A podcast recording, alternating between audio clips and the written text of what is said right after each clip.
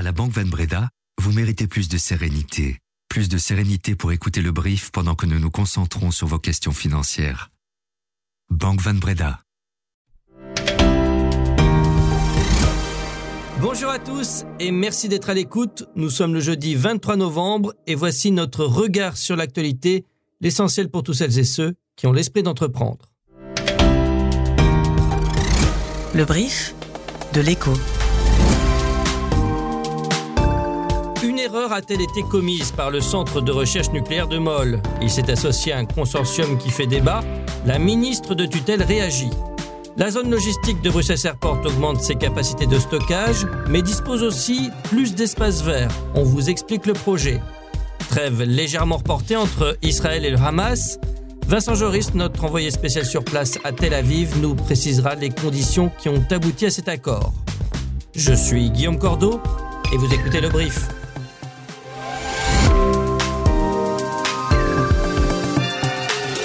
Le brief, cette info, dès 7 heures. Le Centre de recherche nucléaire de Moll s'est donc engagé dans un consortium international sur les SMR, vous savez, ces petits réacteurs qui pourraient être l'avenir du secteur. L'objectif Développer un module de quatrième génération qui ne présenterait pas les inconvénients des centrales actuelles, notamment en matière de déchets radioactifs. Très bien, me direz-vous. Et alors? Eh bien, la participation à ce consortium n'a rien de contraignant à ce stade, mais ce point n'a pas été soumis au conseil d'administration pour décision, mais au simple titre d'information. Ce que n'a pas du tout, mais pas du tout apprécié la ministre de tutelle, la ministre de l'énergie, Tine van der Straten. Christine Scharf, bonjour. Bonjour Guillaume. Alors, au-delà de la transparence de cette décision, c'est également le choix de ce consortium qui fait débat. Ici, euh, le Centre de recherche nucléaire de Moll s'allie à un consortium existant qui travaille déjà depuis dix ans sur un projet de SMR, de petits réacteurs modulaires. Et euh, selon certains, il était un peu dans une impasse. Et alors, à ce consortium, il apporte les, les 100 millions d'euros euh, débloqués par le fédéral pour la recherche sur ces petits réacteurs. Et aussi, il s'adjoint à l'expertise de Westinghouse, qui est vraiment un géant privé du nucléaire américain.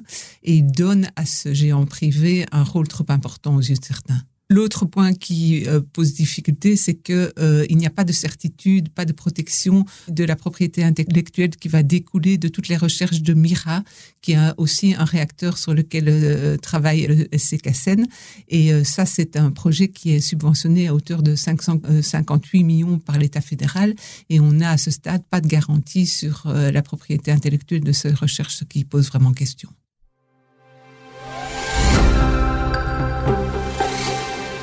Séisme politique en provenance des Pays-Bas.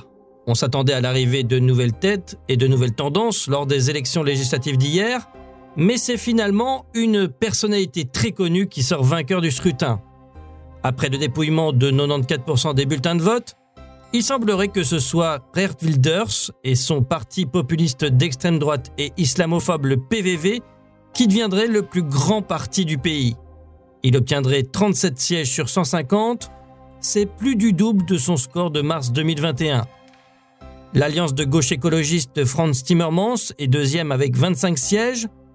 Le centre droit, le VVD de Mark Rutte, le Premier ministre sortant qui ne se représentait pas, aurait remporté 24 sièges. Le nouveau parti NSC de Peter Omzirt, mis sur pied en août, décrocherait lui 20 sièges. Hier soir, Geert Wilders a affirmé sa volonté de gouverner le pays et s'estimait incontournable pour les autres partis, mais les plus grands ont déjà affirmé qu'ils ne gouverneraient pas avec le PVV. S'ouvre maintenant une période de négociation pour former une majorité d'au moins 76 sièges. Avec 17 formations représentées au Parlement, les Pays-Bas possèdent l'un des paysages politiques les plus fragmentés au monde. Qui a dit qu'on ne pouvait pas investir dans l'infrastructure d'un aéroport et par ailleurs accroître ses espaces verts? Pas Bruxelles Airport en tout cas. La plateforme aéroportuaire a donné le coup d'envoi hier des premiers coups de pioche en vue du réaménagement complet de Brucargo Central. La zone logistique va accueillir trois nouveaux entrepôts de 34 200 mètres carrés au total hors bureau. La capacité de stockage augmentera de 30% pour 20% d'espace vert en plus, un luxe. Ces travaux, c'est la mobilisation de 70 millions d'euros. Écoutez Arnaud Feist, le patron de Bruxelles Airport, interrogé par notre journaliste spécialisé des transports, Benjamin Evrard. Pour nous, c'est fondamental d'investir dans des bâtiments qui sont les plus modernes possibles pour être le plus efficace possible dans la chaîne logistique. Les bâtiments qu'il y a ici à Brucargo, il y en a beaucoup qui datent des années 80, donc on veut absolument investir dans des tout nouveaux bâtiments comme je dis, pour l'efficacité, mais aussi pour tout ce qui est la durabilité des bâtiments. Puisqu'on a évidemment une ambition en tant qu'aéroport, c'est d'être le plus durable possible. Et donc, c'est pas toujours évident pour un bâtiment logistique, mais ici, on va investir de manière significative pour être le plus proche possible de la neutralité carbone. Et donc, on investit dans ce bâtiment-ci, c'est 70 millions. On a des plans pour investir plusieurs centaines de millions dans les 4-5 ans à venir pour vraiment voilà, passer à, je dirais, à la vitesse supérieure en termes à la fois de volume, mais aussi de qualité de, de bâtiment. Aujourd'hui, le cargo représente 10% des revenus de l'aéroport, mais l'objectif est d'augmenter cette part de près de 50% dans les 10 années à venir. 2024 sera sans conteste une année électorale. En juin, il y aura les européennes, les fédérales et les régionales. En octobre, les communales et un peu avant, les élections sociales du 16 au 23 mai. Elles ont lieu tous les 4 ans et 2 millions de travailleurs y sont conviés. Ils sont amenés à élire leurs représentants dans plus de 7000 entreprises. Le coup d'envoi symbolique de la campagne a été donné hier par le ministre du Travail, Pierre-Yves Dermagne, qui accueillait dans son cabinet le tirage au sort des numéros de liste. En 2020, à l'échelle du pays, les résultats avaient donné le syndicat chrétien en tête avec un peu plus de 50% des voix, suivi du syndicat socialiste avec 35% des voix et le libéral 13% des voix. Mais c'est surtout le taux de participation qui sera déterminant pour mesurer le poids réel des syndicats dans la société et les entreprises, et particulièrement chez les jeunes qui, en général, se mobilisent peu. Moins d'un sur quatre avait voté en 2020. La place des femmes sera également observée. Aucun syndicat ne peut se targuer jusqu'ici d'avoir atteint un équilibre avec les hommes dans les organes de concertation des entreprises. Alors que les armes devaient se taire dans la bande de Gaza dès ce matin, 9h heure belge, le début de la trêve semble avoir été repoussé à demain.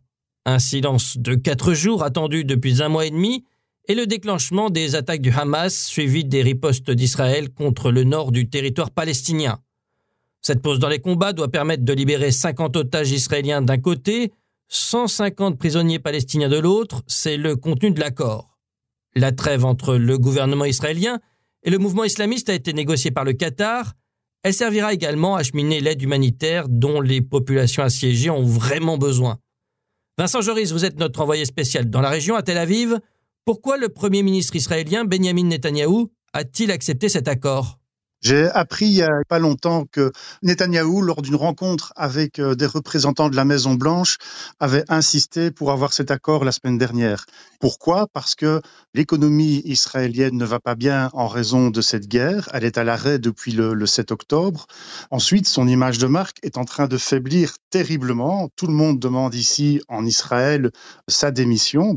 En tout cas, cet accord de cessez-le-feu lui permet quelque peu d'espérer qu'il pourrait éventuellement redorer son blason. Alors, qui sont les vrais gagnants de cet accord? Les États-Unis, euh, le Qatar, le Hamas?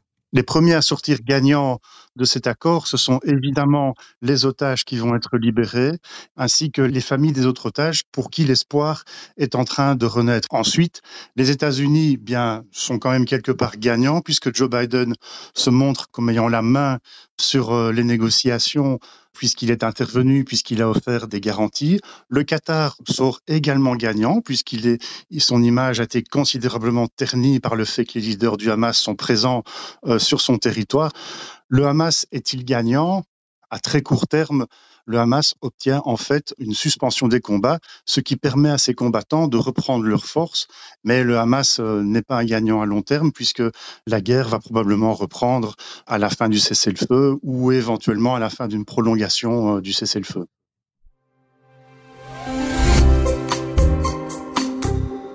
Quel avenir pour Binance après la lourde amende qui lui a été infligée par la justice américaine?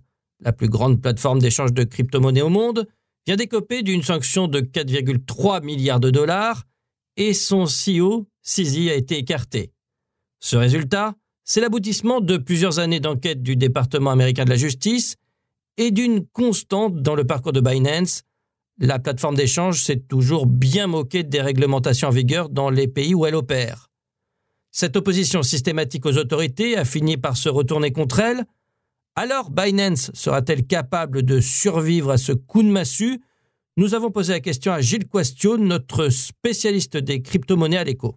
Bien, grâce à cet accord, en tout cas, euh, la plateforme continuera à fonctionner, en tout cas en dehors des États-Unis, puisque une des informations importantes, c'est que elle devra quitter réellement le marché euh, américain, alors que c'est un marché qui représentait jusqu'à 21% euh, de sa clientèle. Donc c'est clairement un coup dur euh, pour Binance, mais la plateforme pourra continuer à fonctionner, bah, notamment en Europe. Mais c'est sûr que cette décision de la justice américaine aura probablement des, répercussions hein, aussi dans d'autres pays. On sait que les régulateurs, notamment européens, sont très attentifs à ce qui se passe de l'autre de l'Atlantique. Mais ces déboires peuvent-ils ramener Binance dans le droit chemin réglementaire?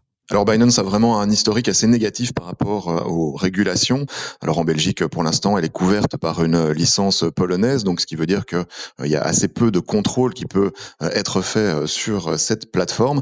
Elle continue à fonctionner malgré tout, mais des réglementations vont arriver. Hein. On le sait qu'en Europe, il y a notamment la réglementation MICA qui entrera bientôt en vigueur hein, en 2024 et qui va forcer toutes ces plateformes à obtenir des agréments officiels qui seront des agréments pour tout le territoire européen. Donc les choses vont vraiment changer à partir euh, de l'année prochaine également en Europe.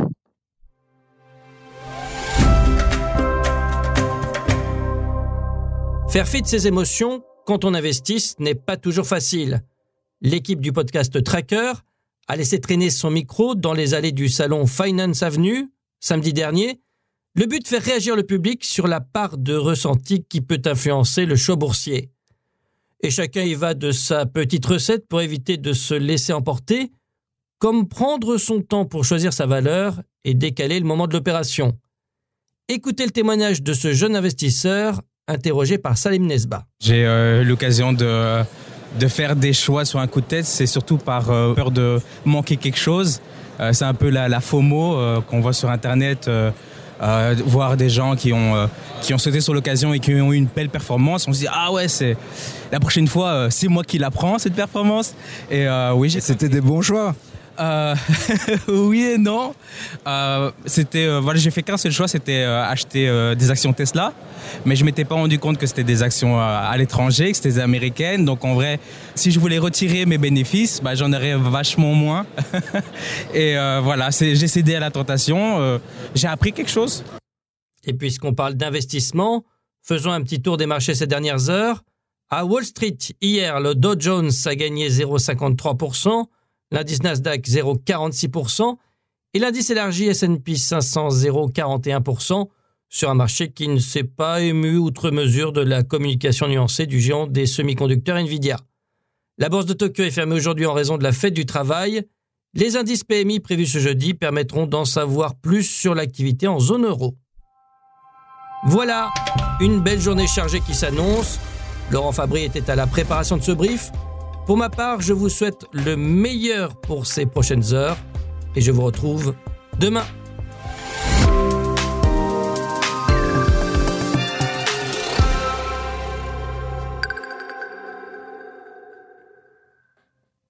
Méritez plus de passion. Vous méritez plus d'anticipation. Vous méritez plus d'anticipation de la part de votre partenaire patrimonial pour que vous puissiez toujours rester serein, même quand la bourse s'enflamme. Vous méritez également plus de Banque Van Breda pour votre vie professionnelle et privée. Banque Van Breda, réservée aux entrepreneurs et aux professions libérales.